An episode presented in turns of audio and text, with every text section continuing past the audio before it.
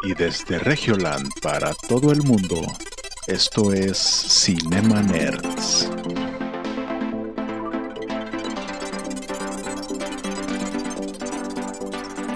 Bienvenidos a Cinema Nerds, el podcast en donde hablamos de películas, series y videojuegos.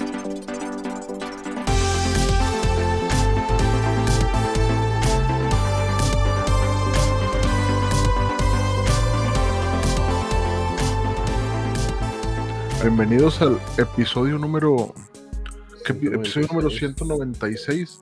Estamos a cuatro episodios de tener a Guillermo el Toro aquí con nosotros. Eh, Hay que empezar a mandar mensaje y cruzar los dedos. o- o- o- obvia- obviamente, eh, este, es, este es un podcast conocido por las mentiras que decimos. Entonces, Hombre, no, Lleva la no se crean, publicidad. no se crean. No se crean, en este podcast siempre decimos la verdad o tratamos de acercarnos más a la verdad, que la verdad es que eso es lo que siempre pasa, ¿no? La verdad es difícil llegar a ella. es un podcast de videntes porque siempre que hablamos de un tema, le atinamos en, en el 95% de los casos y luego ya salen las, la- estos medios gigantes diciendo, ay, ganó tal persona el Oscar. Sí. Y nosotros esto ya lo habíamos dicho desde hace dos episodios, pero pues no tenemos nuestro merecido reconocimiento. Sí. Sí, si usted quiere enterarse del verdadero chismecito y de las y de la y como les digo, la verdad, pues necesitan ver este, este episodio en vivo. Cada martes a las 9 de la noche estamos en vivo en Facebook, estamos en vivo en Twitch, estamos en vivo en YouTube. Y pues nos pueden encontrar como arroba cinemanerdsmx en cualquier plataforma. Eh, a, a mí me encuentran como arroba Jonas Bain y por favor den sus arrobas porque me, ya me cagué que nos llegan 600 correos diciéndome no encuentro a Eric, no encuentro a Héctor en Instagram, por favor. Está Eric sus arrobas". Hotcake, está Eric Pancake, pero no está. ¿dónde, ¿Cómo es Eric qué? Era Eric un alimento. Bueno, pues a mí me pueden encontrar como arroba Eric Waffle en todas las redes sociales. Ya me pueden encontrar como arroba cinecanet. Sí, y ahí me pueden encontrar como peso pluma en cualquier red social. Y a mí como Nicky Nicole. Y es que hoy es parte del chismecito del episodio del especial de San Valentín de los Cinema Love. ¿Eh? Sí, sí, sí. Oigan, de, de- vamos, ¿de qué vamos a hablar en este episodio? ¿Tra- ¿Traemos ahí más o menos algo de lo que vamos a hablar cada quien? Sí, chismecito. A ver, a ver. Aquí tenemos un budget que dice, quédate al especial de San Valentín de los Cinemanas porque en esta ocasión hablaremos de chismecito sabroso actual que está ocurriendo momento a momento. Tenemos a nuestro reportero allá en Las Vegas donde captó a Peso Pluma con otra persona que más de 1.60 que no era Nicky Nicole y pues quédate para los detalles. ¡No mames! Benito Juárez está vivo. También hablaremos sobre el Super Bowl, el resumen resumido por si nada más fuiste a ver el resumen por Taylor Swift o por los trailers que se iban a, a salir, pues nosotros también, pero te comentamos un poquito más de ello. Además, hablaremos de temas relacionados con el amor y muchos temas interesantes, pero sobre todo con el amor. Comenzamos. Ay, no. Ay, no. Y puras recomendaciones de, de películas de romántico. Sí, ho- hoy les traemos recomendaciones para que el día de mañana estén ahí empiernados ahí. Del o- amor. Porque pues obviamente es, es- es día 14, entonces les pagan el jueves. Entonces pues, pues mínimo para que se pongan a ver películas en, en San Valentín, ¿no? ¿Y qué van a hacer el miércoles? ¿Trabajar? Trabajar. El 14, trabajar. Trabajar y esperar la quincena. Que ya se fue, pero esperar. Sí, sí, sí. Sí. Esperar la, la quincena del 29. o sea, del 20. Ni modo. Oigan, pero eh, la- la verdad es que hoy sí estaba renuente a hacer este episodio, güey.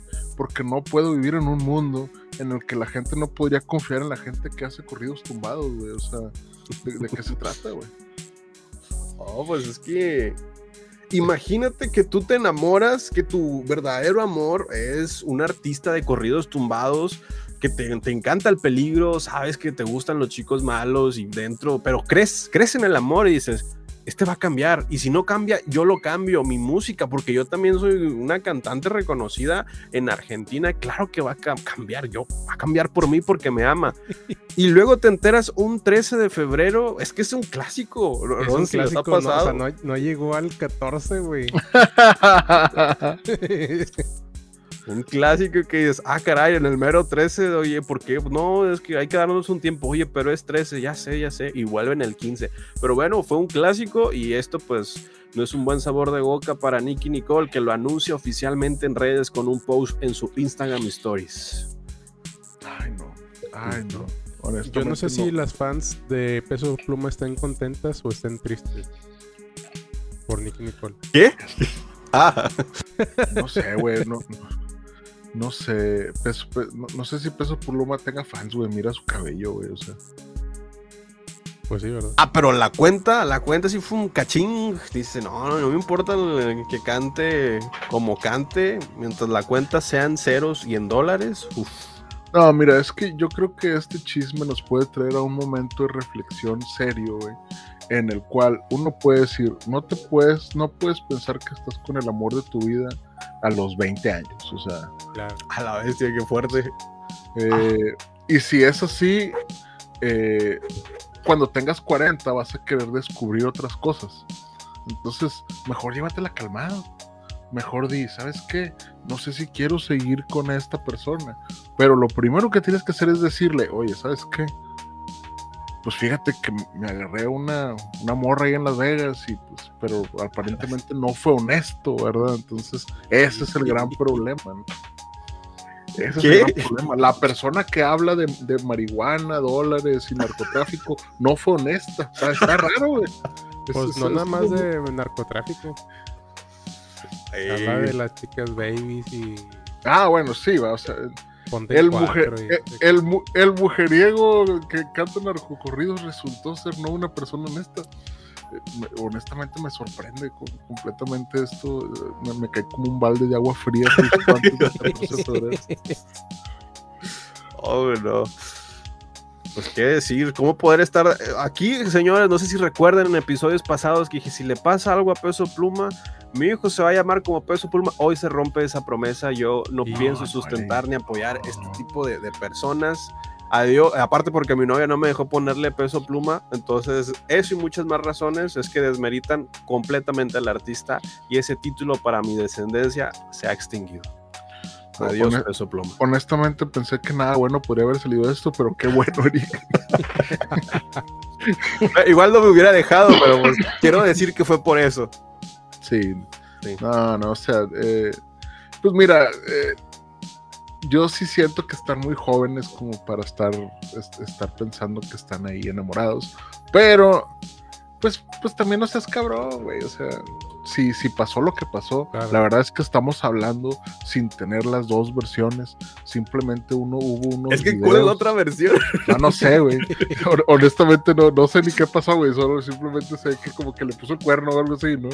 Pues no se ve como que favorecedor por parte de Peso Pluma. Ah, no, pues me estaba ayudando a contar unos billetes allí. Y me tomó la mano mientras me miraba y me besaba. qué casual, güey. Sí, sí, así nació. A ver, a ver. Así negociamos nosotros acá en, el norte, ¿no? no, que, eh, no, güey, así no es, así de que la borra argentina, ¿no? De que, oye, qué raros son los mexicanos, ¿no? Sí. No mames. Oye, sobre todo que se dio cuenta por las redes sociales, ¿no? Sí, otra vez el poder de internet o eres Swifty o no eres Swifty. Luego avanzaremos a ese tema, pero las redes sociales tienen poder. y Nicky Nicole se enteró gracias a eso y a los hilos en ex que le hicieron. O sea, ¿tú crees que se haya enterado por eso?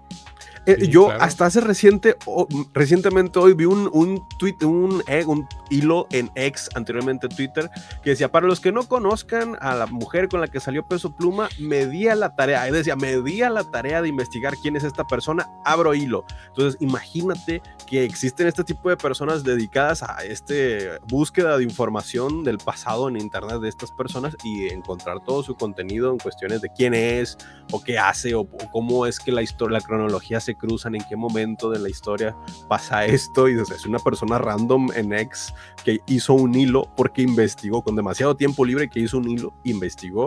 Y algunos de esos datos son hasta inclusive muy certeros. Entonces, están poder del internet. internet. Sí, sí, sí. Es que bueno, pero también ah, es que, güey, no sé por qué siempre tengo que salir del abogado del diablo yo aquí. Pero para serte honesto, yo sí creo que deberían de platicarlo y decir, oye, a ver, yo vi este video, ¿qué pasó? Y, lo, y que Peso Pluma digan, hombre, pues, pues es un deepfake ahí que, que me hizo ahí un compa, va, pero, pero ¿cuál video? Así el vato no ni sabía. No, no, o sea, pues no sé, es- es- espero que, que todo salga bien para ambos. Pero la neta, o sea, me vale madre. No, no es cierto. Pues ven, eh, incluso los artistas más grandes como Santa Fe tienen sus recaídas y pues, ya lo ven, o sea, pues bien no terminan. Así, Sí. así que por eso ah, no hay que hacer música ni ser famosos ni millonarios. Sí, le- le- le- les prometemos que nosotros vamos a ser gente de recato cuando tengamos millones de seguidores. Eh, y, y Bueno, yo no, yo no, yo voy a hacer ególatra, voy a lanzar dinero, pero Sí, sí, sí. en, en mi capacidad, en mis medidas. Y, y obviamente yo, yo sé que si viene Anne Hathaway, pues Valeria lo va a entender, o sea, no, no. no, no. Va a decir, güey, te- es más, ella me va a marcar y va a decir, güey, te vi en el pinches Vegas con Anne Hathaway, te tomaste, güey, y el, el emoji del chocala, güey, o sea. Ella sabe cuánta, cuántas le has, le has dedicado, ¿no? O sea, güey, o sea, es como si viene Ryan Gosling y, oye, claro que sí, carnal, llévatela Date. sin problemas, o sea, No, tú eres Ken, o sea, no, Date como magnate. Sí, güey, sí, no mames, qué orgullo, güey. O sea, me, me siento- halagado, güey. Son- de esas cosas. de- Vamos a leer aquí los comentarios para distinguir, eh, Adelante, adelante. distanciar este comentario de Joraz. Dice Fermiacino, se dejó con su esposa y anda con otra ahora Santa Fe. Clan, me imagino. Ah, Pues es que la vida de los artistas da muchas vueltas. pero, tenía esposa, yo lo vi, yo, yo lo vi bien, Y tiene un bien morrillo, ¿no? abrazado de Kareli Ruiz, ¿no? Pues ya no sé, bueno, no sé si se divorció, pero pues ya no está con su esposa, ahora ex esposa, muy probablemente. Pues es que la vida de los famosos está muy complicada y, y es Sí. demasiados colores. Pues imagínate ser el esposo de Emma Stone y que haga Poor Things. Y dices, "Ey, ¿qué- ¿ya vieron Poor Things? No, yo no la he podido No, ver, güey, porque me, me- me- mi, mi mamá me dijo, oye, no, no, que- es una película como de la de las X, esa no la estés viendo. Pero bueno, e- este tipo de, de- de actores y famosos pues deben de vivir en otra burbuja, en otro estrato social, en otro tipo de, ya no es ni monogamia, ni poligamia, ni, ya no ni, ni los polinesios, es otro tipo de estatus social muy distinto que Sí. dices, pues viven otro, otra realidad que para nosotros dices, "Ah, salió con otra mujer en el pues quién sabe si Nicky Nicole también es una blanca palomita, aquí no levantaremos falsos, pero Sí, pues el chisme ahí está. Y nuestra perspectiva como sociedad y como, y como la gente que mira en internet, pues dices, te haces, te haces tus teorías y hay gente en ex con demasiado tiempo libre para armar esas teorías. Nuestra perspectiva como gente que traemos palos y piedras. No, no, güey, no. O sea, si vamos a agarrar una pareja ejemplar, pues no sé, veamos a Messi y a Antonella, ¿no? Que tienen toda la vida juntos, güey. A, a John Krasinski y Emily Blunt, güey, que también tienen. Que hace poquito que les hicieron una controversia ahí, como que ya se van a divorciar y de que, carnal, la relación que llevan ellos son de burla, o sea, Ryan Reynolds y esta Blake Lively también, o sea, son esas parejas que tienen mucho tiempo y se divierten siendo monógamos, quiero pensar. Esperemos. O Pero si no, dice pues, que ma- no. ma- mañana 14 de febrero tienes la oportunidad de poder ser polígamo. Aprovecha la oportunidad. Pues sí, es pinche gente, güey. Acá están defendiendo, a- acá están defendiendo a Ferby y a Peso Pluma. Digo, ¿qué tanto le negaba Peso Pluma y ahora sí dice sobre Nicky Nicole? Ay, Fermi. ¿Cómo, cómo te maneja? A ver. Oye, la que puede aprovechar el momento es Nicky Nicole. Haciendo Ey. una canción acá de. Sí, ahora sí, ahora, ahora se viene, se viene nuevo álbum, es lo que estamos Claro. esperando. Como Sí. Belinda en su tiempo. Y que Cristian Nodal le contestó, porque deberíamos estar hablando de cine, pero que Sí, Cristian güey. Nodal le contestó también. Ah, no, espera, no, eso es una fake news, olvídenlo, me estoy acordando que era una fake news. eh, pero pues imagínate esta contestación de Cristian Nodal, pero las expectativas, ¿ves? Los chismecitos, ahí hay mucho tema. Pero del cine, que es nuestro fuerte, ¿qué tal? Güey, güey, no mames. O sea, el Belinda anduvo con Lupillo Rivera. O sea, el vato es el. Sí, güey. Entonces, no mames, yo, yo, yo sí puedo ir a besarle la mano y decirle, carnal, te pasaste de lanza, güey. Te admiro, güey. Sí. Y sí dijo, no, hombre, nada más ocho mesecillos, pero. sí me puso bien triste. Lo, no, Pero se tatuó, se tatuó a Belinda. Se viene el Bizarrap de Nicky. No, pues ya, Pero ya, ya- hizo, ya hay, ¿no? ya hay uno de Nicky Nicole, ¿no? Sí, ya hizo uno. Ya hay uno de ambos. Entonces, yo preferiría el de Rosalía. Ese es el que yo Ah. espero. Sesión de Bizarrap. Y ahora ya, ya que ya pasó unos meses de que rompió su relación. Güey, ¿por qué estamos hablando de esto, güey? Mejor No hablemos de cine, ¿no? Pues que Sí, era sí, chismecito.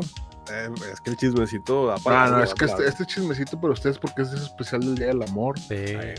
Obviamente, por eso vamos a hablar de, de, de este Taylor Swift y de su novio también, porque pues, aparentemente hubo una no- hubo mejor, mejor guion adaptado, fue el guion adaptado del Super Bowl, yo creo. Eh, ahí sí, sí. Que la, que la neta, pues fue así como que si vi un meme que decía Taylor Swift volando 14 horas para darse cuenta que su vato le pega a la puerta.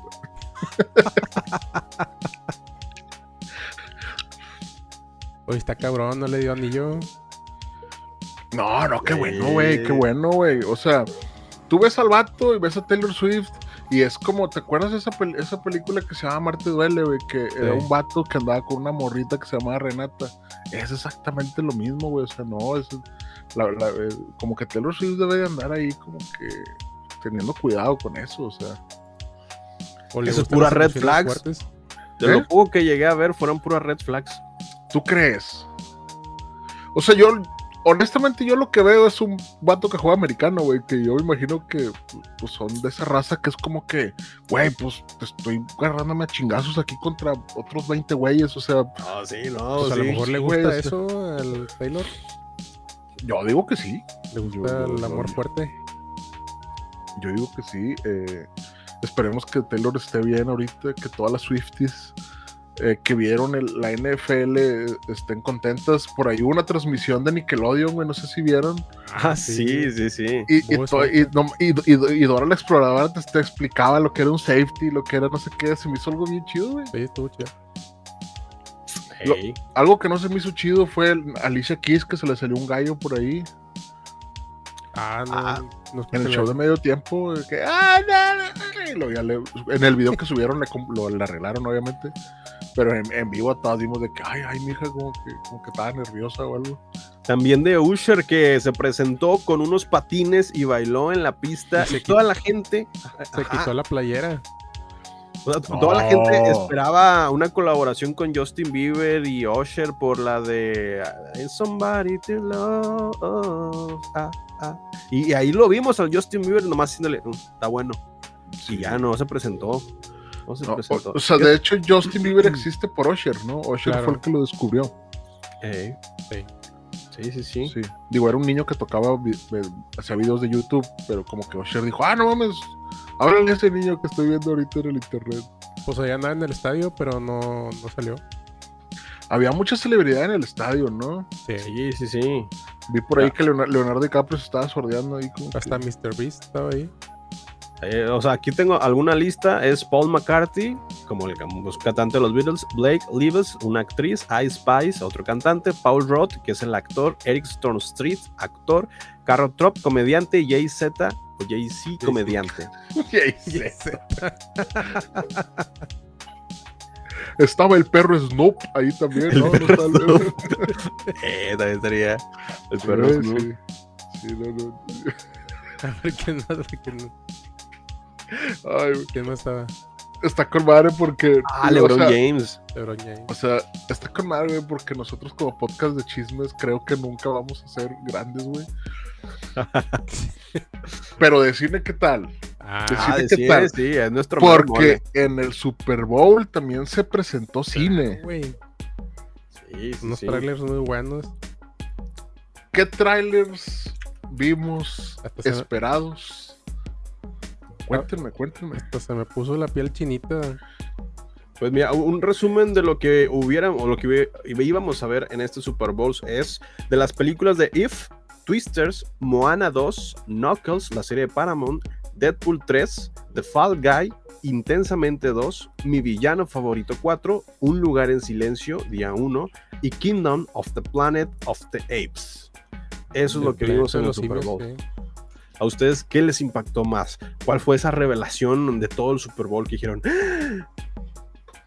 Pues yo creo que fue Deadpool y Wolverine, ¿no? Y sí, sí, sí, sí.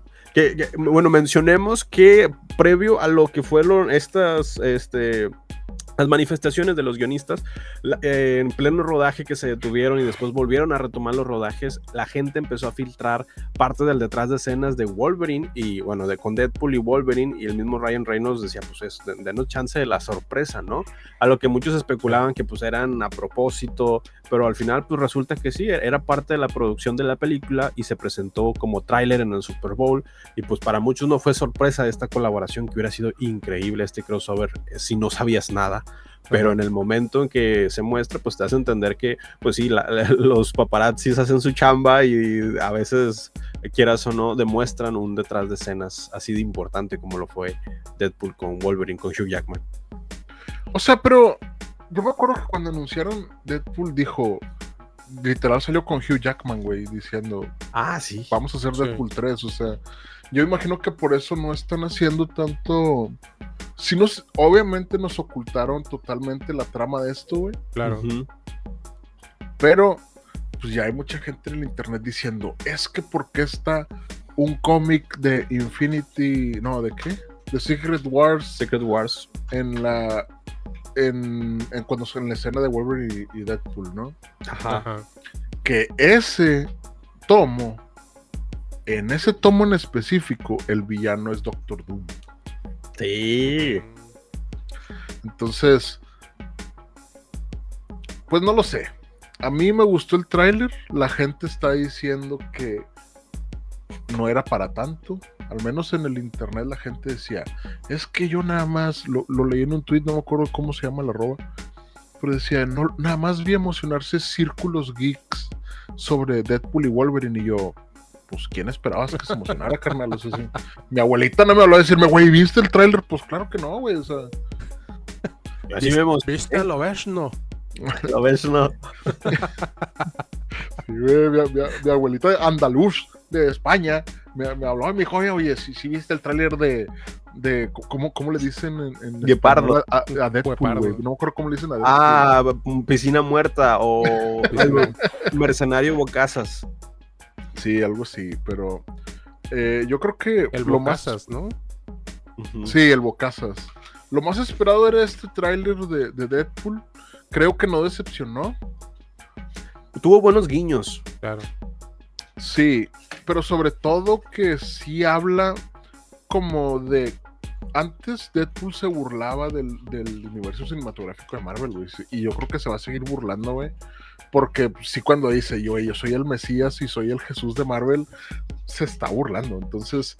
¿Es una referencia a Dune? Sí. Sí. Y también habla sobre tu pequeño universo cinematográfico. Está a punto de cambiar para siempre. Haciendo también una burla a La Roca cuando mencionó esto con DC y este Black Adam. Sí, entonces. Creo que no es. No creo que va a ser una película de 800 millones de dólares como lo fue Deadpool 2, güey. Pero puede ser. Puede ser, depende mucho. La, eh, Ryan Reynolds lo que tiene es que es muy bueno haciendo marketing, entonces creo que esto, esto, esto que llegamos a ver, que vimos cosas de la TVA que están peleando, Ajá. en el, es, es que no me acuerdo cómo se llama ese lugar, güey que es donde está esta bestia que se llama Satoth, ¿te acuerdas? Sí, sí, sí. por, eso se, ve el logo de 20 Century Fox ahí y todo eso, ¿no? Entonces, ¿podría ser Secret, Wars ahí? ¿Quién sabe? Y pues bueno, o sea, como tal la película en producción, en desarrollo, en guion, lo que vimos con el tráiler no parece ser esta gran película que cambie el universo cinematográfico, pero sí hay que reconocer que puede ser una película comodín para hacer cambios y ajustar en el universo cinematográfico de Marvel. Porque si este personaje, que la gente lo quiere y le permite este tipo de cosas, como romper la cuarta pared, involucrarse con otras sagas, eh, hacer y deshacer, eh, hacer reajustes, yo creo que es el único personaje justificable hasta el momento que le damos ese poder como audiencia de decir, está bien, es Deadpool que pueda modificar tanto las tramas, las series y se justifique en la vida real el por qué sacaron a tal actor o por qué este, este tipo de historias ya no es canon o este tipo de menciones que den promoción a próximos proyectos del MCU. Creo que este es el personaje indicado para hacerlo dentro de su mundo cinematográfico y que ahora puede saltar entre estos mundos. No sé qué piensan ustedes. ¿Es Deadpool la salvación? ¿Es el Mesías del MCU? Es que. no sé. Es que mira, yo creo que esta oportunidad se la dieron a Ant-Man con Quantum Mania. Y dijeron, bueno, güey, vamos a, a, moverle lo que le podamos mover y, y, y, damos inicio a esta nueva fase, ¿no? Como no funcionó, ahora, ahora tienen esta segunda oportunidad de este personaje que realmente puede brincar entre universos, puede burlarse y puedes dejar sentada una base de, oye, pues de aquí puede partir esto. Yo sí creo que el regreso de los X-Men es algo bueno, porque pues para nosotros los, pues, los generación, los millennials, pues sí, vamos a agradecer eso. Sí. sí. Pero hicieron el guiño cuando sale pero, el Doctor X. El... Sí, pero como decían, no son los tres Spider-Man. No es, no, no tiene ese mismo feeling pero pues tampoco a la, o sea, la gente yo creo que se quedó conforme, pero tampoco te están mostrando muchas cosas, o sea, yo, yo, yo digo que va a ser una película totalmente entretenida, güey, entonces pues sí. está bien, está bien. Sí, sí, sí. No va a ser un endgame. Sí. Pues es que no debería, güey. Pero podría. Es, es, que yo, yo, sí siento que está limitada en su presupuesto para traer. Pues sí, sí, güey, viene Pyro, vimos a Pyro y es como que, pues sí, es un actor que ya. Pues, pues sí, yo, yo, creo que ese es el probando el terreno por parte de Marvel, como que vamos a financiar este proyecto hasta que vaya teniendo un margen considerable y le vamos invirtiendo más, traemos más actores, traemos más cast, traemos más producción, pero este es el, el proyecto beta para ver cómo lo recibe el público. Sí, sí, aparte que como es productor este güey, pues también en su negociación, quién sabe qué negoció, fue así como que, güey, pues yo voy a hacer lo que queramos, si quieres le damos o, o, no. Pues es una película que costó 200 millones de dólares, entonces uh, yo creo que va a estar va a estar a la altura, va a haber desmadre. Lo que sí no vi fueron maldiciones. Sí. Eh, bueno, dijo una o dos, creo. Pero al Deadpool que estamos acostumbrados, güey ahí fue donde dije, ah, mira, aquí está a lo mejor la mano de Disney. Esperemos que no le quiten a lo demás. Me acuerdo que eh, en, en, en, Deadpool 2 había una escena que, que, que le, le, disparan, ¿no? Uh -huh. y, que él, y que él está cortando las balas con la. Con, con las espadas, ¿no? Y, y, y, dice que el director no quería hacer esa escena, güey. Que dijo, no, güey, es que es una escena muy seria. Pero ¿cómo, cómo va a quitar las, no, no, es imposible que detenga todas las balas, ¿no? Y dice, no, güey, pero la idea es que haga eso, pero como quiera le alcancen varias balas. Entonces es una escena muy buena que te da mucha risa y todo, uh -huh. pero es ese, ese, ese movimiento, ese movimiento o ese momentum que le da a Ryan Reynolds en las películas también, ¿no? Entonces esperemos que lo hayan dejado hacer muchas cosas, yo creo que sí, y que Wolverine va a ser algo bien chingón para todos, güey, o sea todos de que, imagínate que no hubiéramos visto ese traje amarillo en las fotos de los paparazzis. Y yo así como que, güey, si no te hubieran mostrado nada, estuvieras quejándote de que es que ¿por qué no salió? O sea, sí, exactamente.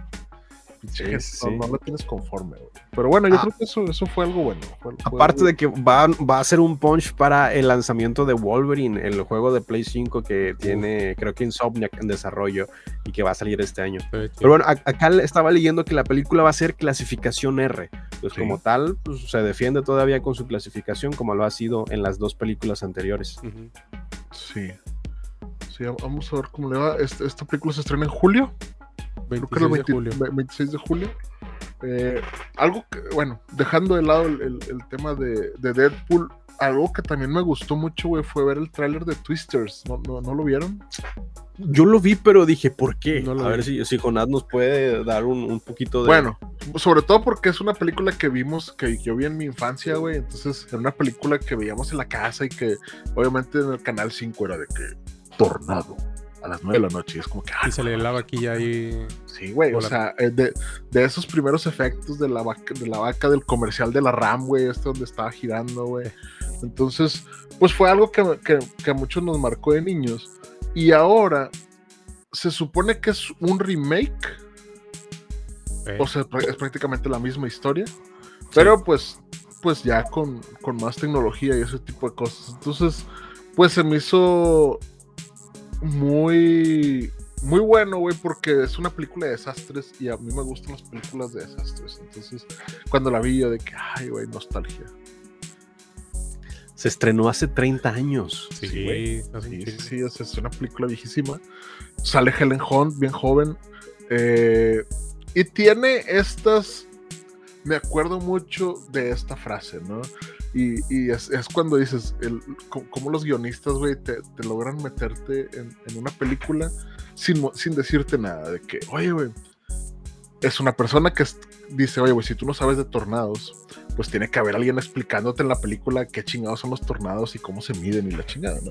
Entonces está alguien explicando y le dice, no, güey, pues un categoría 2 come tantas cosas, un categoría 3 come tantas cosas, pero un categoría 4 pues es algo muy grande, ¿no? Y, y que puede destruir ciudades. Y luego alguien como que está comiendo y voltea y le dice, oye, pero hay un categoría 5 entonces todos se quedan serios, ¿no? Y le dice, no digas eso. Eh". ¿Cómo sería un categoría 5? Y él dice, sería el dedo de Dios. Y así como que, oh, yo me conocí el niño de que no mames el dedo de Dios. y, y, entonces tú podrías terminar la escena ahí, pero luego dicen, ¿y alguno de ustedes ha visto un categoría 5? Y entonces es la introducción de Helen Hunt. Es esta niña que vivió un categoría 5, pero ahora caza tornados para entenderlo. Entonces, si, si, es esta misma historia, pues qué chingón. Pero a todo lo que vi, pues está remake totalmente copiado y es esta misma morra que busca a este vato. Entonces, eh, yo esa es una película que sí voy a ver, la verdad. Es un remake completamente, sí. Es un remake pues completamente, nada más le agregaron la S al final porque pues ahora se llama Twisters, entonces me imagino que ahora en lugar de un tornado final categoría 5 van a ser dos, porque pues así son las películas, que güey, pues ya vieron uno, pues ahora vamos a darles dos. Oh, muy bien, muy bien. Yo, al menos yo como no viví ese auge, dije, ¿por qué? Pero ahora ya entiendo un poquito más. Sí, o sea, pues prácticamente, eh, bueno, es que la, la, temática es que no tienen mucho conocimiento de los tornados, ¿no? Entonces tienen una máquina que si tú la pones en medio de un tornado, pues podría darte datos de cómo funcionan los tornados, ¿no? para prevenir o para saber cómo. Entonces son estos equipos de personas. Casa, tornados, ¿no? Que andan de que no, vamos, a mí me gusta la emoción y me voy a amarrar una GoPro y me voy a aventar ese tornado. De ese tipo de personas son. Pero bueno, pues, pues, fue hace 30 años, ¿no? Antes no, se emocionaba el, cuando el celular le abrías así, de que no mames, mira, se abre así. Sí, y sí. No, y aparte cada rato lo pasaban en el canal 5. Sí, sí, sí. Y, fue de esas películas, imagínate, hace 30 años, güey, ver una vaca volar. Así. Ah, Era como que los VFX eran de que no mames, güey, se ve bien real, güey. Y luego. Lo que no sabían es que era real. sí. Y sí me acuerdo que hablaban de, no, es que diseñamos un software de partículas para ver cómo los, los tornados, todo. O sea, era, era ese tipo de, de, tecnología, ¿no? Que ahorita pues lo puedes ver y es como que, ah, pues es un tornado, pues sí, güey, pero antes era, era decir, no mames, güey, estamos viendo cómo destruye una ciudad un tornado. Ajá. Sí, de, de niño sí te impactaba. Sí. Sí, ya, ya ahorita, pues, hay gente que no sé si has visto de que viene un tornado y están grabando, así como que, güey, que, pues, guárdate la verga. sí, güey. Pero bueno, fue Twisters, fue Deadpool. ¿Qué, qué, qué otro, qué otro trailer? Mi Una serie... favorito 4. Ah, bueno. Mi villano favorito 4. Despicable Me. Ok. Una de las series que me sorprendió por mi parte fue Knuckles, un spin-off ah, de Sonic de Hedgehog por parte de Paramount Plus. ¿Qué dices? ¿Qué? ¿Por tu parte? O sea, ¿te pasó algo? Oh, por parte de ah. Paramount Plus fue Knuckles, este spin-off de este personaje, y ahí es cuando dices, ok, ok, este, interesante. Pero lo que me llamó la atención es que el nivel de producción es muy similar a las películas. Digo, eh, esta serie eh, va a salir en Paramount Plus el 27 de abril de este año, pero pues me interesó bastante que la calidad se mantuvo como la de la película. Sí. Y que la voz va a ser de Idris Elba. Eh, con la voz de Knuckles. Este, ¿cómo se llama el de Thor? Chris. No, el del Bifrost. Este. Sí, el guardia de la puerta. Sí, sí, sí. Heimdall, Heimdall, algo así. Es este actor. Heimdall es este actor, Idris Elba. Y ahora su voz, así varonil y fuerte, va a ser la de Knuckles. Pues la verdad tiene un vocerrón. Pero bueno, me, me, llamó la atención que le hicieron una serie, un spin-off. Pues claro, ya se viene Sonic 3 con Shadow the Hedgehog como antagonista que va a ser a finales de este año, como por noviembre, diciembre. Y pues ahora mientras una serie limitada de Knuckles, estaría interesante que alarguen este tipo de, episodios hasta que llegue una consecuencia que es el despertar de Shadow the Hedgehog. Para los que conocen al personaje, es mi personaje favorito. Oye, ¿y por qué no debo buscarlo? Y no busquen Sonic X Shadow porque no les va a salir el tráiler ni nada relacionado a eso. Pero bajo advertencia, no hay engaño. Vamos a hacerlo en vivo aquí, vamos a reaccionar. Voy a buscar cómo es Sonic. Sonic X Shadow. Shadow, ok. Lo dijimos, lo advertimos en vivo.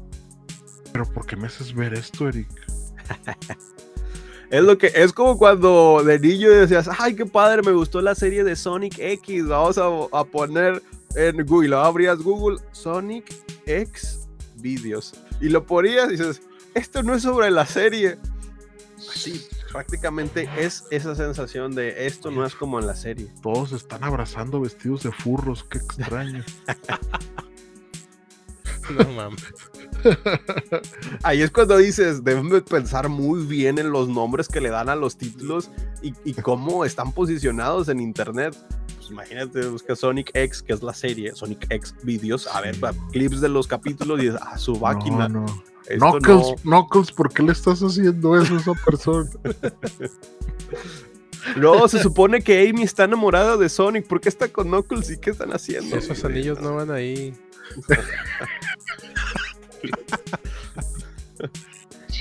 Ah, la inteligencia artificial va a estar. no vas a ver qué hacer con este clip. Oigan, yo. Adelante, adelante. Mi villano favorito 4, que es la eh, sexta entrega de la franquicia y secuela de Despicable Me 3. que ya tiene un hijo, ¿verdad? Sí. Y también el personaje principal, que es el enemigo, se llamará Maxime Lemal. Que va a ser interpretado por Will Ferrell. ¿Y qué más? Pues sí, el hijo. ¿No es el que se parece a Doofenshmirtz? Sí. va a llegar el 3 de julio. Y pues por ahí van a estar llegando varias películas interesantes ese mes. Sí, fíjate que también vi este tráiler de esta película que se llama Monkey Man. ¿Sí lo vieron?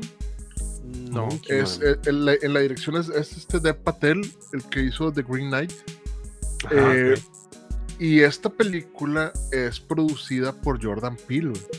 Ah, Entonces, Dave Patel interpreta a este personaje que es, haz de cuenta, John Wick, güey.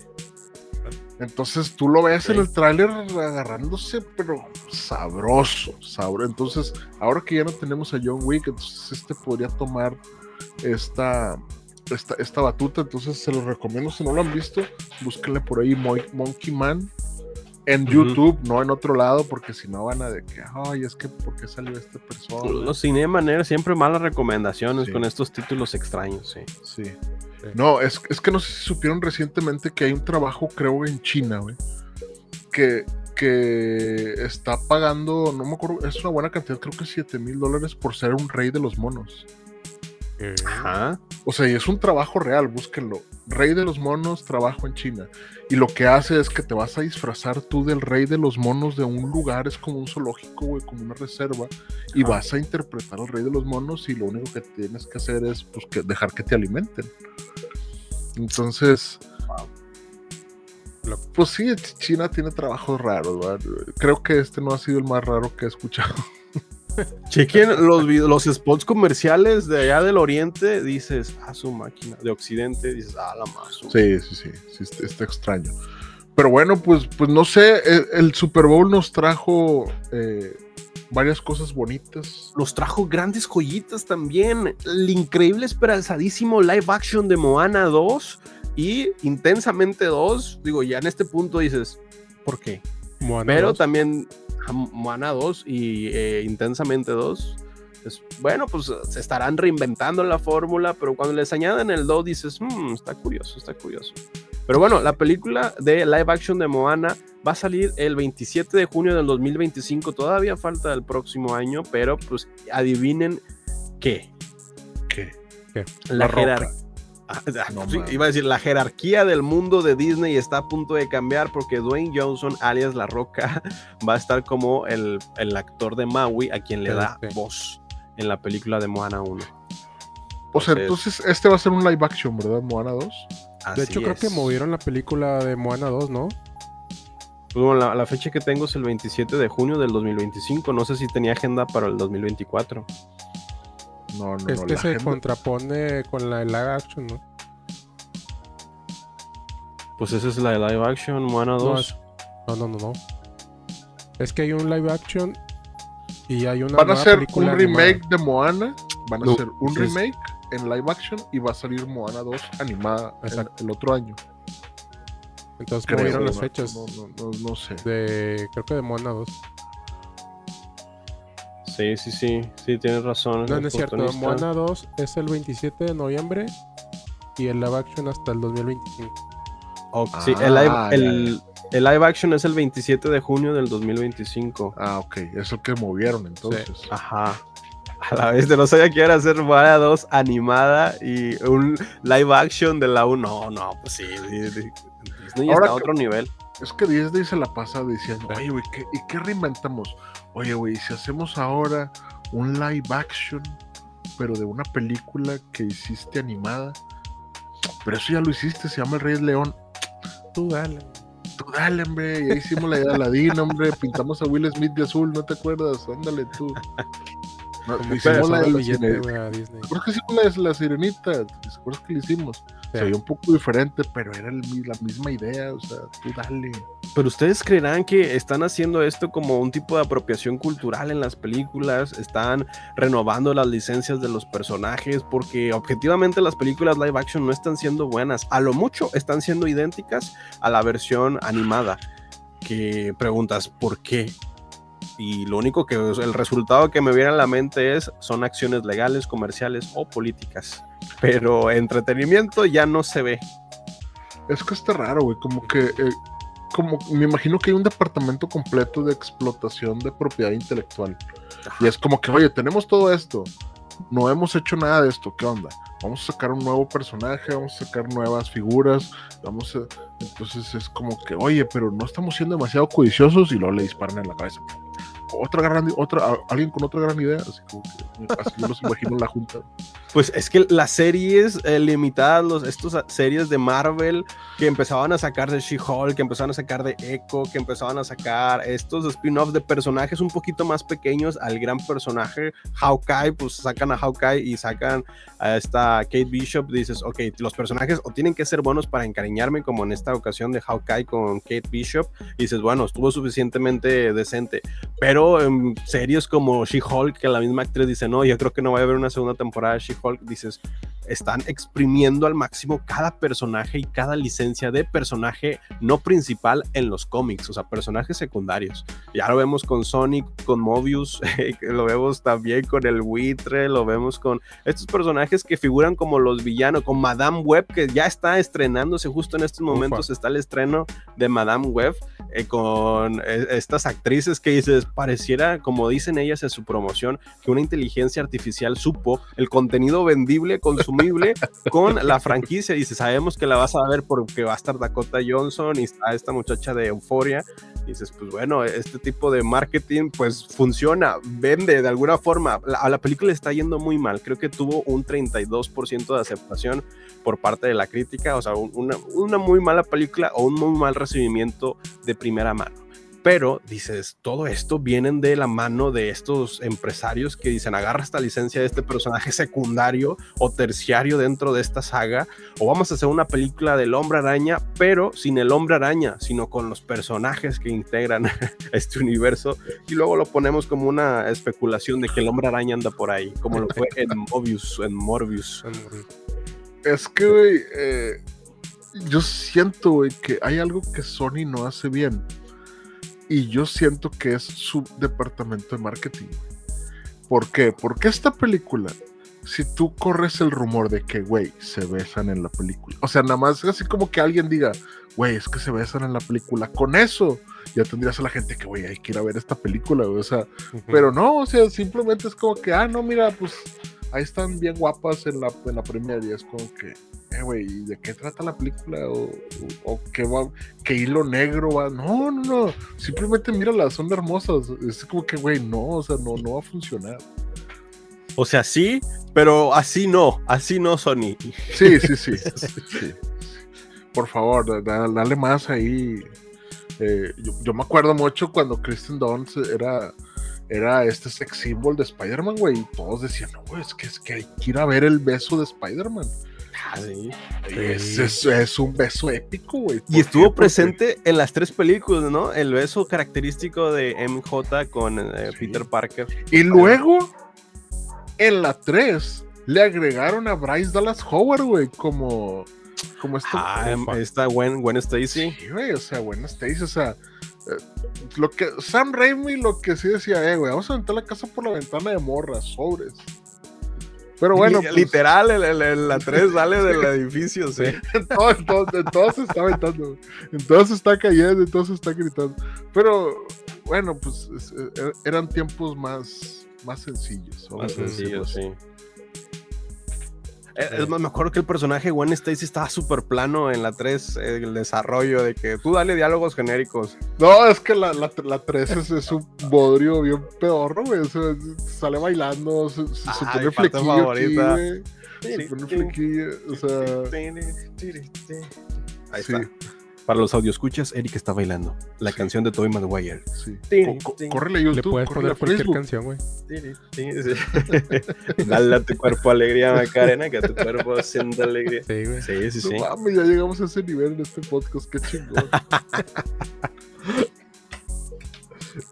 Oigan, pero a, a, hay algo que me preocupó para cerrar el tema del Super Bowl e irnos Ajá. con las recomendaciones de este San Valentín. Ajá, Ajá. sí, sí, sí. Eh, hubo al menos tres comerciales del Super Bowl Ajá. que hablaron de una invasión alienígena, güey. Ah, chis. A ver, Está a ver. el de Squarespace que, que, hizo Martin Scorsese y sale Martin Scorsese en este, en este anuncio, güey, que lo fotografió Rodrigo Prieto. O sea, Square, Squarespace tiene lana. Dijo, vamos Ajá. a hacer un anuncio que lo dirija Martin Scorsese y Francesca Scorsese, que es su nieta, y que Rodrigo Prieto lo fotografíe. ¿De qué va a tratar? De una invasión de aliens. Pero ¿qué pasa con la invasión? Que todos estamos viendo gatos en internet. Haz de cuenta que está la invasión, están los ovnis arriba y toda la gente está atónita viendo TikTok, ¿no? Entonces, ajá, ajá. hasta que los aliens deciden utilizar Squarespace y hacer una web y te le empiezan a poner anuncios ahí en tu. De, es donde dices, bueno, están invadiendo, ¿qué pedo, no? sí. Al menos de eso trata este comercial. Wow. Pero si tú lo analizas, dices, güey, por eso no, no creemos nada. O sea, hace poquito hablábamos de que hay avistamientos, hay cosas que el gobierno dice no sabemos que son y están volando. Y nosotros seguimos hablando de Nicky Nicole y Peso Pluma, güey. O sea, de eso trata este. Sí, exactamente. Pero también depende del contenido que, que estamos consumiendo, ¿no? Estamos adictos a una dopamina que cuando vemos estos videos borrosos de un puntito así volando y dices, ah, otro video más y le das swipe. Sí, güey. entonces yo creo que Martin Scorsese acaba de hacer un Stanley Kubrick y nos, y nos vino y nos dijo, miren, los aliens ahí están, pero estamos buqueando nuestro celular. No lo sé, yo, de, es- yo con eso me quedé de este comercial, entonces no quiero ser el portador de malas noticias, pero yo creo que están aquí y el 2024 será su año. Puede ser. Así Llámeme- el año ya- pasado. Ah, no, no. El 2024 es mi año, no su año. Ah, Ah, bueno, ok. Este año Eric será fabuloso y va a haber aliens. Ah, án- ándale, sí, sí, sí comparto eso. Oigan, ¿le pondremos algo de San Valentín a este episodio o no? Claro que sí, Sí. quédate para las recomendaciones de amor. Traemos diversas recomendaciones que yo creo que estas recomendaciones hablan más de nuestra personalidad que de que de muchas otras cosas, no lo sé. Así es, Sí, así claro. es. No sé quién quiera empezar. Estas son recomendaciones por parte individuales, por parte de los cinemaners, que tanto que es una muy buena recomendación cinéfila, o si no eres cinéfilo, tiene algo que aportarte relacionado al amor, al espectro del amor, los distintos colores y la relación que tiene cada cinemaners con el amor. Aquí, aquí lo descubrirás. Quédate, quédate. Sí, o sea, yo, pues, si, si quieren, yo les voy a dar mi primera recomendación. Y es una película que pueden ver ahorita en Netflix. Eh, y le pedí a ChatGPT que me diera una reseña para leérselas. Entonces se las voy a leer. Ajá. Entonces, imagina un juego de ajedrez emocional, donde cada movimiento es calculado y cada palabra es una ficha estratégica en un tablero de amor y traición. Ya sé cuál es. Este es el mundo de Closer. Mm. Donde el fondo de la ciudad de Londres, cuatro personas se entrelazan en un intrincado baile de pasión y engaño. Dan, un escritor en busca de inspiración, se encuentra cautivado por Alice, una joven misteriosa y seductora, pero cuando la fotógrafa Anna irrumpe en escena, los corazones y las lealtades se ponen a prueba. A lo largo de la película somos testigos de un juego de poder y deseo, donde las emociones son moneda de cambio y las mentiras son tan comunes como los susurros de confesiones. Cada personaje lucha por el amor y la aceptación en un mundo donde la verdad es un lujo demasiado caro para pagar. ¿Eh? De eso trata Máquina. Y es y por eso quiero que mañana vean Closer en familia. No, no la vean en familia porque sale Natalie Portman, es un stripper, entonces no, no. A ver, ¿cuál, ¿cómo dijiste? Closer. Se llama Closer. Esta película se la recomiendo. Sobre todo porque retrata las relaciones como son realmente. No como las películas de amor te han hecho creer que son las relaciones. ¿Qué? Sí, o sea, es una, es una película donde se habla la neta, pero también se ocultan muchas cosas. Y así son las relaciones. ¿Qué? Entonces, ¿Es otro spoiler? ¿Eh? ¿Es otro spoiler de la vida? sí. La verdad es que cuando yo vi Closer, la- el Closer se estrenó hace 20 años, es de, es de, es de Nichols, es- es- que tiene, tiene mucho tiempo. Eh, yo dije, no, el mundo no es así, el amor no es así. Pero sí es así. A la vez. Así, así es, así es. De repente tú estás enamorado completamente de alguien y puede aparecer alguien en escena que te llama la atención y puedes desperdiciar todo lo que es, toda la persona que eres por estar con esa otra persona, ¿no? Entonces, esta película retrata mucho eso, pero también lo que me gusta es que no siempre es cronológicamente Ajá. de repente tú ves que, que terminan una relación, pero no es el principio, es hasta, es hasta el final. Entonces, tiene este juego de el cómo siempre estamos solos, aunque estemos en pareja, casados o con un o con novia, ¿o ¿no? Entonces, Por eso, por eso, por eso esta es mi recomendación de San Valentín para que digan, para que mañana se peleen. Véanla para que mañana se peleen. Su máquina. Pero está, es, es- es- es- está muy recomendada, la puedes ver en Netflix. Eh, ¿Qué tipo? eh, es que eh, la filosofía de esto es, aquí dice ChatGPT que examina cómo la verdad, la identidad, el amor y las elecciones impactan en la vida de los personajes, dejando a los espectadores con preguntas profundas sobre la naturaleza misma de las conexiones humanas. A su. Entonces, Ojalá no haya examen.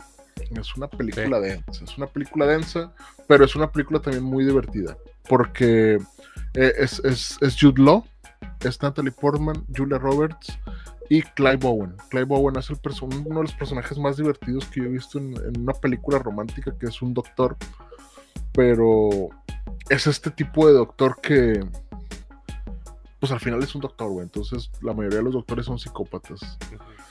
Y hay una escena donde Dan le dice, es que tú no sabes lo que es el corazón. Tú no tienes corazón, le dice. Y se le queda viendo el doctor y le dice, ¿has visto un corazón? Dice, se ve como un puño envuelto en sangre, le dice. Así como que, güey, o sea, el, el vato es racional, ¿no? Y entonces, de, así este tipo de conversaciones se tienen en esta película. Es, es una muy buena película, recomendadísima para mañana 14 de febrero. Ah, Y hasta muy aquí mi primera recomendación. Adelante. Y la puedes ver en Netflix, ¿verdad? La puedes ver en Netflix, se llama Closer.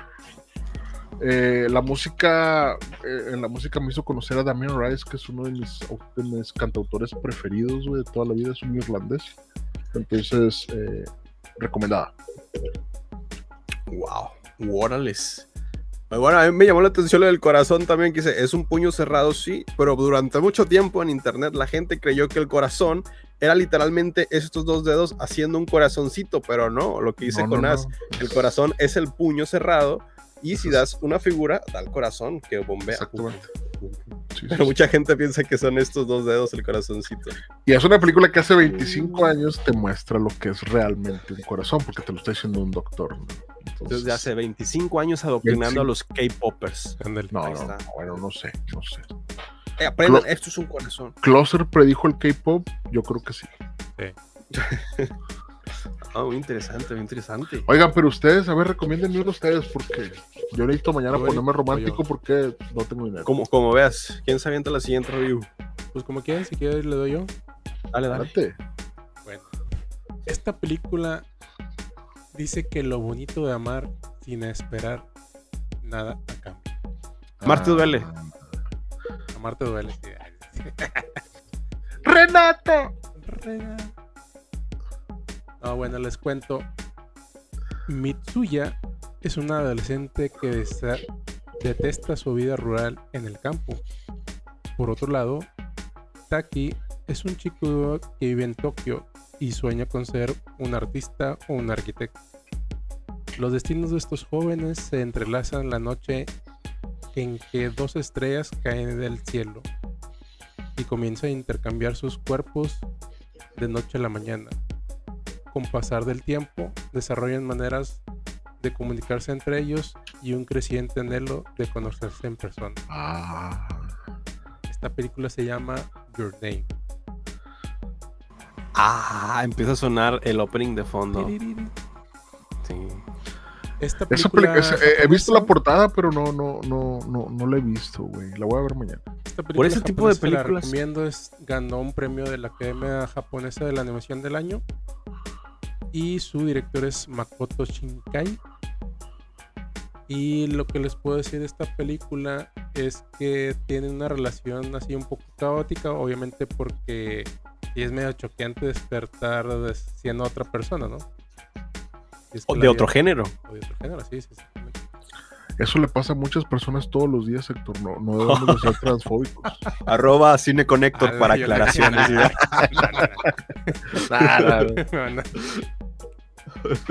No, esta película de animación se la recomiendo. Está ahorita, creo que en HBO. Está en, en Crunchyroll. Y no sé si en Amazon también. Amazon Prime. Por ahí. Sí. Son, son de estas películas que sí pueden ver los niños también, ¿verdad? Mm, adolescentes. Sí, adolescente. Sí. No, o sea, ves como, ya ves que a veces los japoneses como que le incluyen cosas que dices, eh, Ya Tiene ahí de repente sutilezas como lo- las boobs o, o- o el paquete o cosas así que dices, ah, ok, son No, no, yo ahí". me refería a que, oye, ¿por qué le salió un tentáculo de ahí? Ese Ah, no, de ese tipo de sutilezas, no, esas no las tiene. Se llama Your Name, ¿verdad? Your ya la Name. apunté aquí. ya la- Ujú. O Kimi no Nawa en japonés, creo que es el título. Acá Chris dice que es una muy buena película. Chris, si conoces el título en japonés, es Kimi no Nawa. Claro, muchas personas creo que viendo esta película les animó a ver el mundo del anime, creo. Porque es una muy buena película. Y creo que de- de las mejores de animaciones japonesas que he visto, y la verdad. Que tienen vean cómo preparan la comida, la comida, los escenarios, todos así que, wow, esto La parece más que real. El estilo de, de dibujo, el desarrollo de la trama, el tiempo de relato, el nivel de drama, creo que es muy espectacular y digna de cualquier elogio. Este y pues obviamente es una buena película para verla en pareja y pues recomendada para San Valentín. No les cuento más porque si no les voy a decir toda la película. Pero sí vimos esta ciudad de, Tio- de Tokio muy bien re- retratada. Este, lugares importantes. Entonces, si les gusta la, la vida asiática de, de Japón, pues les va a gustar. Yo, yo. yo. De Soy hecho, yo. una, una, una, eh, exposición de Japón aquí en Monterrey. Pero la próxima semana les traigo el dato cuando es. Ok, ok. A ver, Eric, ahora tú, cuéntanos. Yo les voy a narrar esta película como un famoso analista de películas que evita el copyright.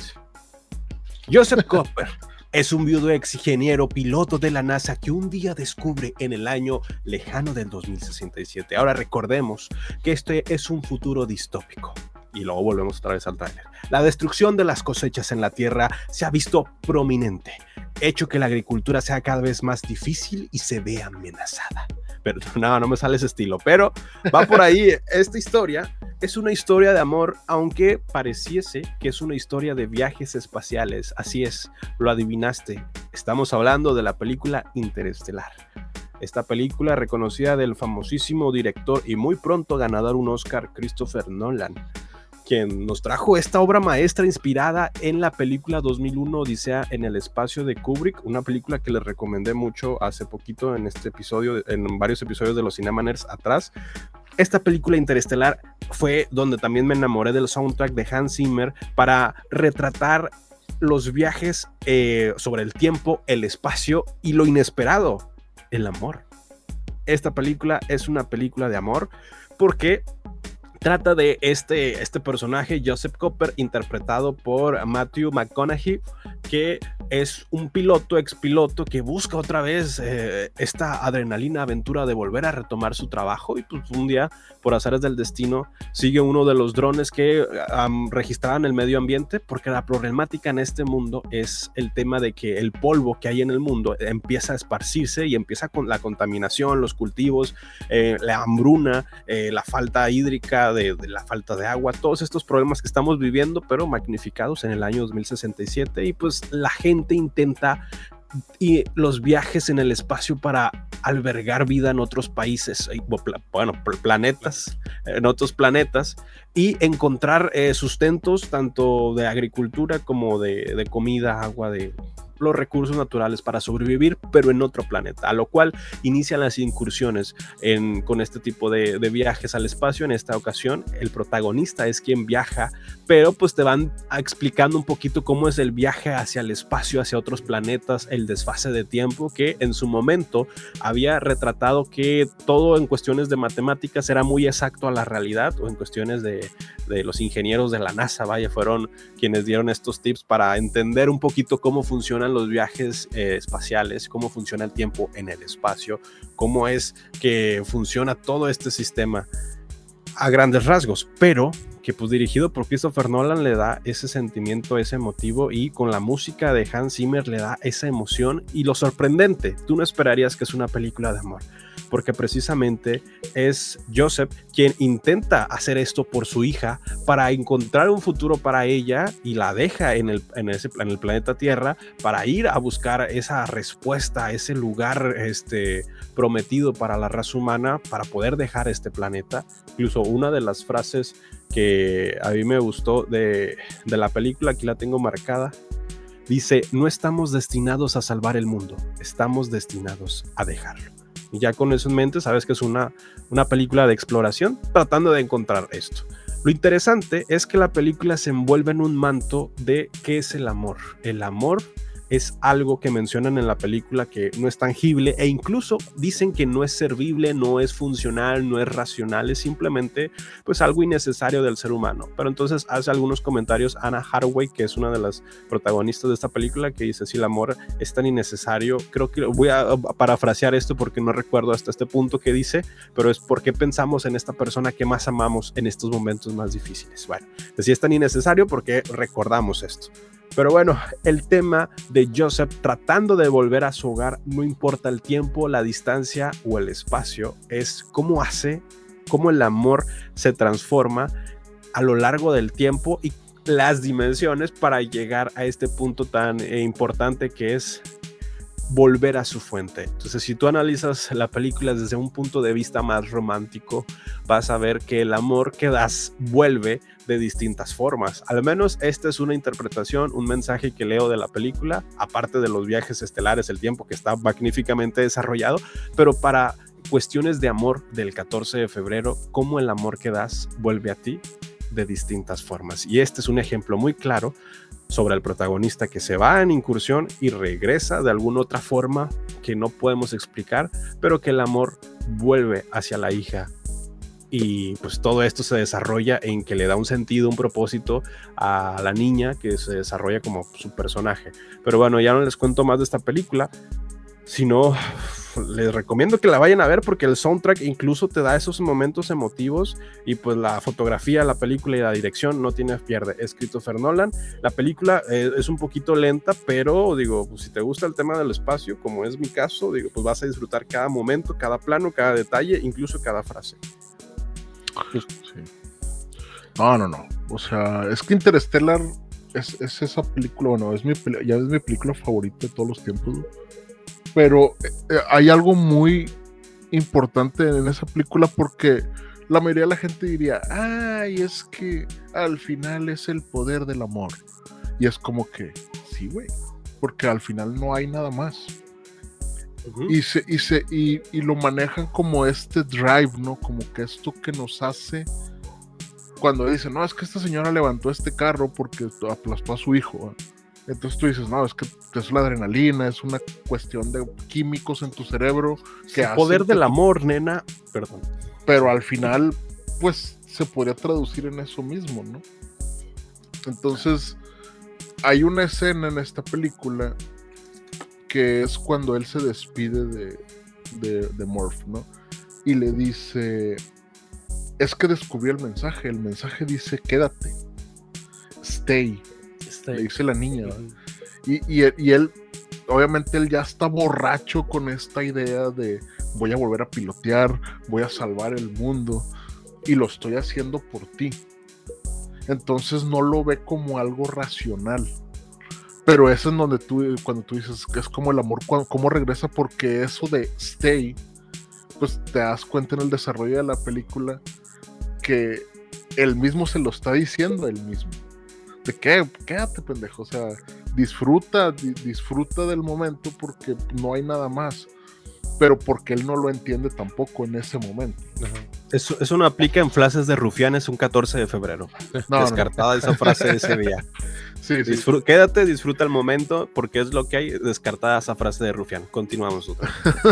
no, pero en este caso porque es el amor a sus hijos, ¿no? Entonces, eh,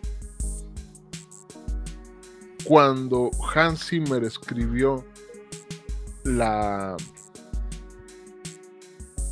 el, e, ese leitmotiv que es esta parte de la película nada más Christopher Nolan, Nolan no, no tenía nada grabado y nomás le dijo, un, eh, eh, la escena es un padre que se despide de su hija para siempre.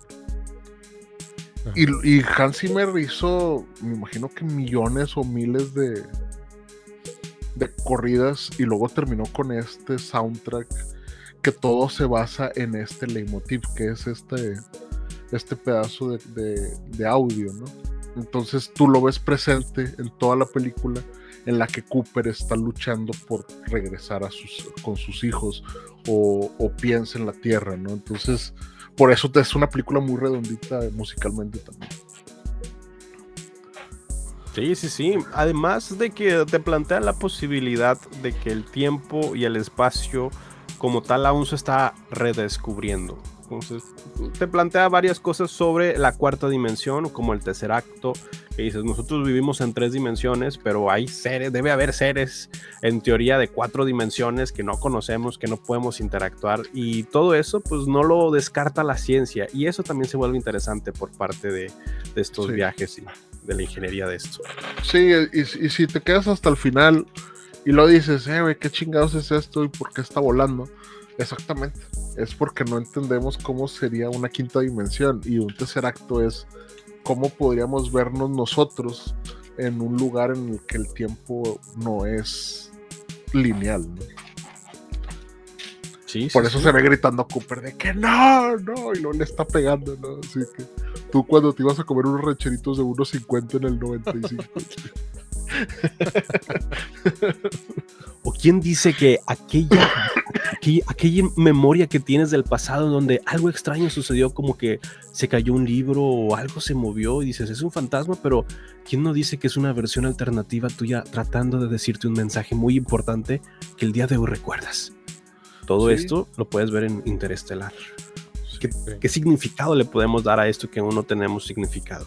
Pueden ser viajes en el tiempo, otras dimensiones o extraterrestres, no lo sabemos. Sí, sí. Hay una película que se llama El efecto mariposa, no sé si la han visto, Ah, sí. pero ah, hay una escena en la que la, la mamá se, se está como que cocinando y luego se mete a, a la, la cena y cuando sale está el niño con un cuchillo en la, en- parado en la, en la, en la, pues en la cocina, ¿no? Ajá. Y le dice así como que, güey, ¿qué estás haciendo, no? Y, y tú dices, ¿qué pedo? ¿Por qué pasó eso? Y no tiene sentido hasta el final de la película, ¿no? Entonces, Interstellar tiene todos estos momentos como este, ¿no? Entonces, por eso es mi película favorita, aunque mi suegro diga que es un bodrio. Chingada. Muy buena y, y sobre todo que queda perfecto para el amor porque le dices, puedes decir, ves, nena, yo haría todo eso por ti. Y ya quedas check. O sea, es- encierra globalmente con la frase, yo haría todo eso por ti. Güey, to- total, to- totalmente, Valeria. Yo iría a una anomalía gravitacional en Saturno para salvar tu vida. Eso es, esa es la frase completa. güey. Exacto, eh, así, así Muy funciona, ¿ves? Muy bien, Güey. muy bien implementado. Viajaría por un agujero de gusano hacia otro pinche lugar que no sé, deformándome la persona que soy para Claro. regresar y darte la pinche fórmula de la gravitación. Eso- de eso se trata Interstellar, güey. O sea, Pues, resúmenes vergas de película. resumen en un minuto. Sí. Muy bien, muy bien. Pues bueno, eso fue Interstellar. La puedes ver en HBO Max, eh, que muy pronto se va a llamar. Y también Max. está en, Am- en Amazon Prime. La, la acabo de ver en Amazon Prime. vez. Sí, Sí, muy, buena, muy buena. El soundtrack, 10 de 10. O vas a llorar con el soundtrack también. No, no, no. a- a- bu- busquen en TikTok nada más. Personas reaccionan a Interstellar y hay gente de que se la puse a toda mi familia y toda la familia está así. de que, Ay, no, no puede ser. Además, si eres de los afortunados de tener una tele 4K o de esos de que tengan acá unas bocinotas, se aprovechan excelentes. Sí, sí. No, no vayas a poner la bocina esa que prende LEDs de colores. Esa no, güey. Ah, pon- Ponla bien, ponla bien. Ni con el de sonido, Cactus. reven- Bueno, el sonido reventado. Oigan, traeremos alguna otra recomendación para este San Valentín. yo Dale, dale. si traes otra. Yo nada más quería recomendarles esta película. Como, como ahora está de moda Poor Things, Y ahora toda la gente está con, ay, que este director, ¿cómo que se llama Yorgo y cómo se pronuncia Látimos? Pues sí, este director tiene muy buenas películas, pero una de ellas es una película muy interesante que se llama The Lobster y que la puedes ver hoy mismo en Netflix. Es más, ahorita que se acabe este episodio puedes poner Netflix y puedes poner The Lobster. Y a grandes rasgos, esta es una película extraña todas las películas de Yorgo Lanthimos son surrealistas. O sea, si ya viste Poor Things, te diste cuenta que andan en un pinche barco, como en un pinche pintura de Van Gogh. O sea, así son las películas de este güey. ¿Por qué? Porque no le gusta hacer películas caras. Poor Things costó 35 millones de dólares. O sea, no, no costó lo que una superproducción es, ¿no? Entonces, ¿The Lobster de qué trata?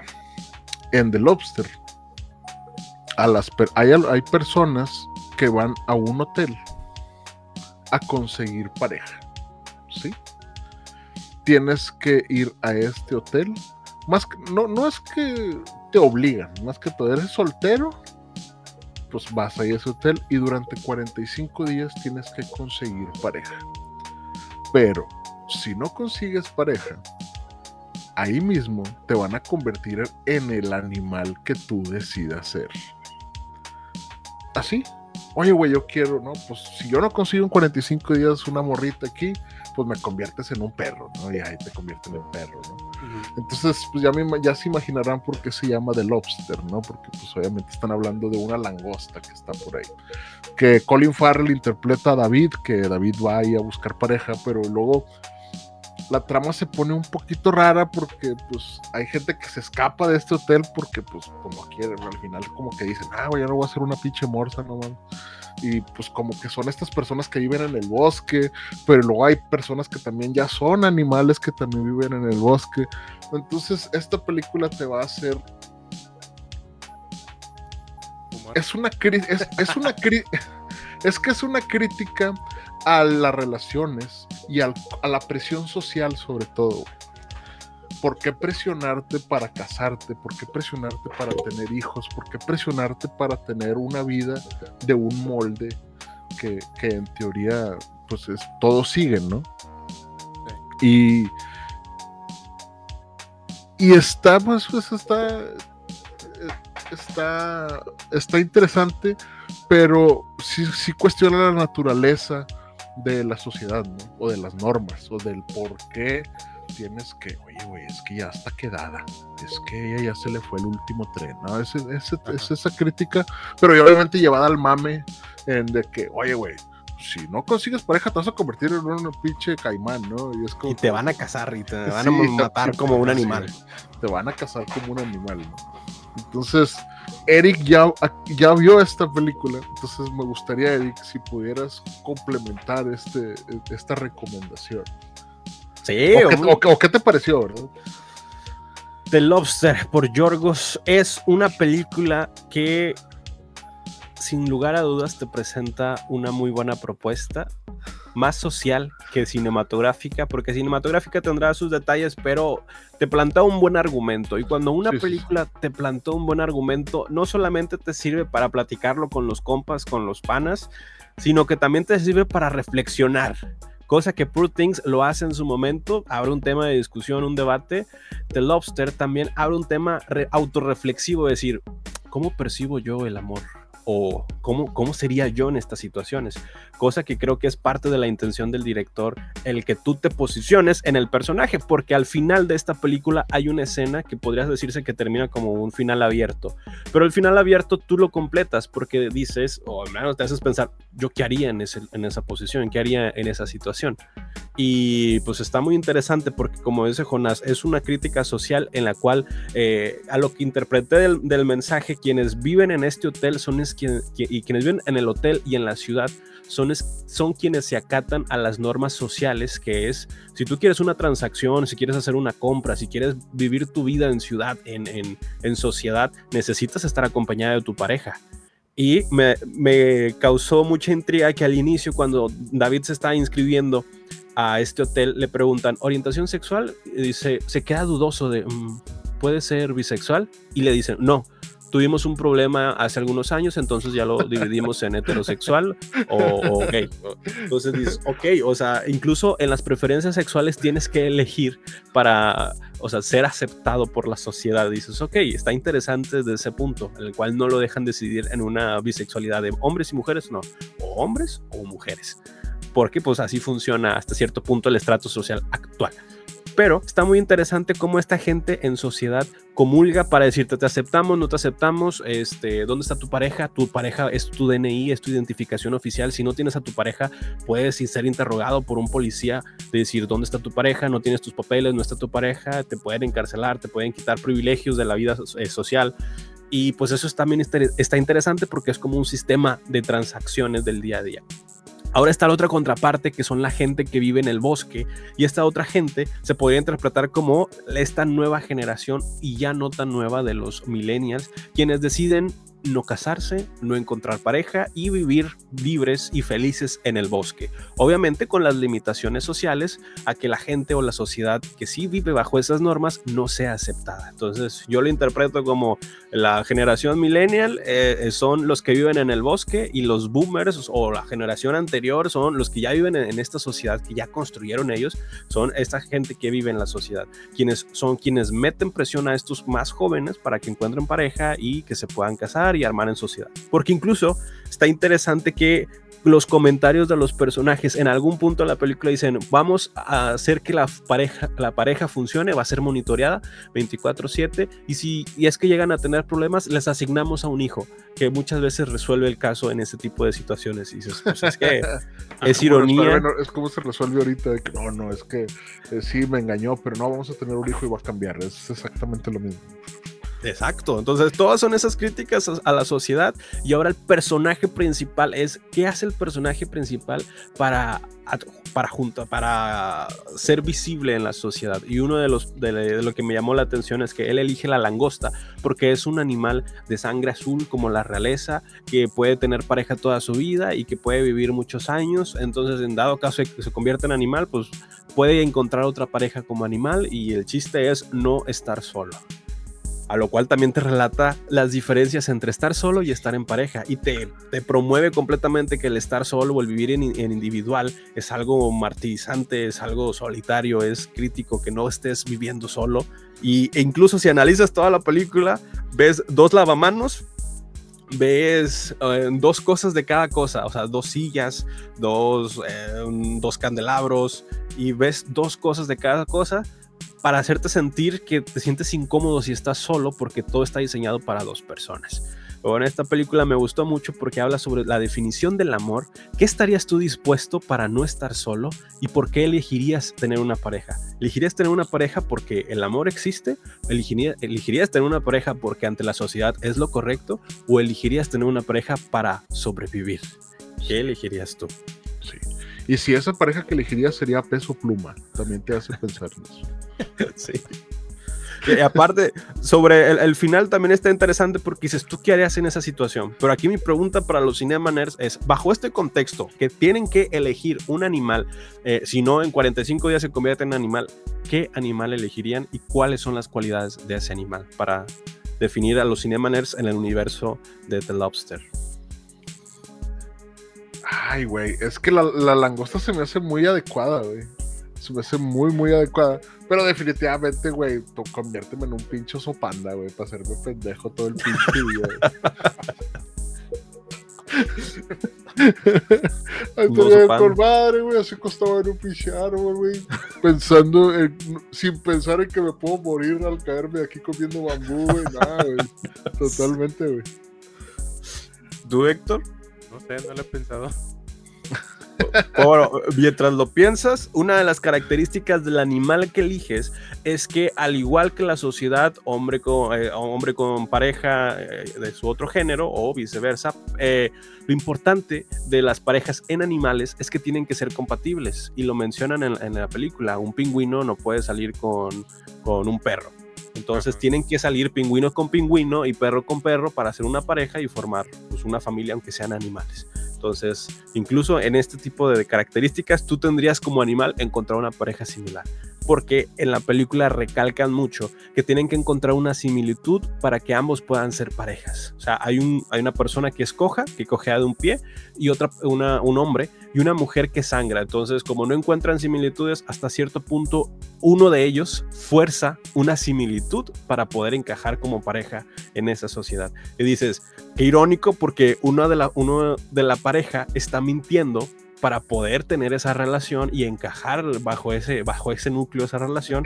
Y al final es, en algún punto de la película se entera la otra persona dentro de la pareja que le está mintiendo y hasta qué punto la otra persona acepta esa mentira o perdona e-, esa, ese engaño, ese fraude para mantener la relación. Y dices, incluso en las parejas, en este caso, pues yo le entendí como si hay infidelidades o hay este tipo de, escenas muy puntuales, la otra pareja está dispuesta a aceptar para no quedarse sola en, la sociedad o para no ser mal vistos con eso. Incluso aceptan las mentiras de la otra pareja que fingió para poder tener a esa pareja. Entonces, y lo, muy y lo- interesante. y lo ves ahorita en el de, no, es que esa es la cruz que te tocó cargar. Y es como que, güey, no tienes que soportar ese pendejo, güey. O sea, pero bueno, cada quien, cada, cada quien soporta a quien quiere.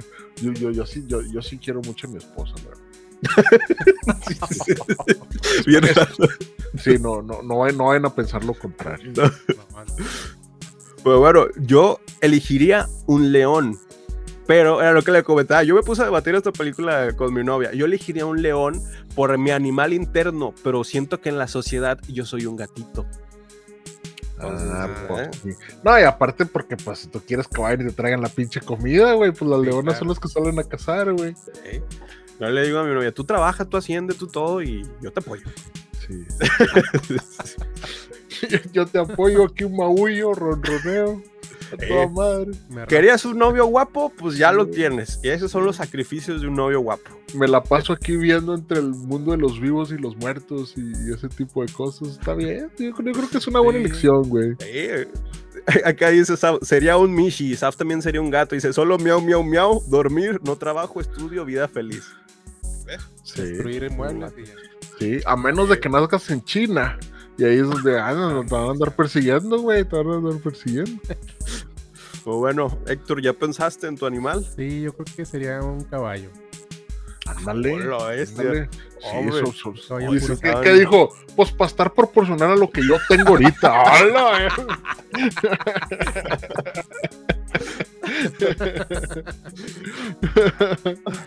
Héctor Ay, presumido. No, no, pues, pues sí, entonces sería un oso panda, un caballo y un, un gato que se cree Sí. león. Sí, totalmente vayan a ver The Lobster y usted pregúntese si realmente quiere tener una pareja o que lo conviertan en un animal. O podría tener pareja y como quiera seguir siendo un animal, pero eso lo usted decide usted. Bueno, está en Netflix, The Lobster. The Lobster ya pueden verla en Netflix ahorita. Eh, una propuesta interesante. The Killing of the Sacred Deer también es otra buena propuesta de Yorgo Látimos, pero te ponen una, en una decisión todavía un poco más difícil, que es sacrificarías a alguien para salvar a alguien más de tu familia, ¿no? Entonces, Wow. eh, es, es, es otra de, esos, de, de esas cositas que, que tiene este director. Y pues yo creo que ya se acabó el especial de, de, de Halloween. y no, a la vez. ¿Cómo avanza el año? Sí.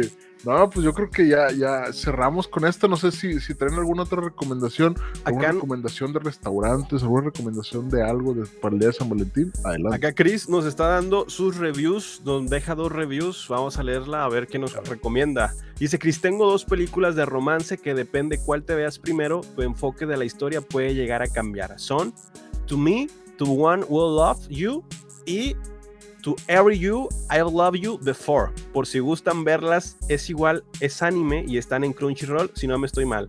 Aquí ya le pedí una pequeña sinopsis y me dice Chris, Koyomi Hidaka y Shiori Sato son dos jóvenes que se enamoran y buscan tener un final feliz, pero por circunstancias no se puede en su dimensión, entonces ellos buscan otra dimensión y viajan entre dimensiones.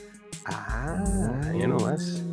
Y acá dice Chris, pero depende de cómo lo veas, porque en To Me, The One Will Love You es otro enfoque, porque ellos se vuelven a conocer, pero en otras circunstancias. Lo que pasa es que depende cuál te veas, tu enfoque puede cambiar. Mm, ¿Ok? Pues bueno, es otra distinta visión del amor. Sí, de hecho, por ahí, igual y para que conozcan un poco, también pueden ver Eterno Resplandor de una mente sin recuerdos. Ah, Saf, que esa. Es prácticamente, es este mismo tema de, oye, güey, si tú pudieras borrarte de la memoria a una persona, ¿lo harías? ¿Y qué consecuencias tendría el que lo hagas? Es una película dirigida por Michelle Gondry, escrita por Charlie Kaufman, que es pro escribiendo guiones, entonces también recomendada si les gustan este tipo de intercambios. Sí, muy bueno. Muy buena, yo se le recomendé a Saf. Eres tú, bro, es tu historia. Sí, sí, no, no, no. O sea, o sea es, es, es, es estas películas en las que los, pa- los papeles inviertes. Ve- ves a Jim Carrey como una un personaje serio, a Kate Winslet como un personaje cómico, mm, irreverente. Entonces, es, es, una, por- es una muy buena película. Una muy buena película y también una película de amor, de amor real. Amor y sale de Frodo, y sale Frodo. Ah, sí.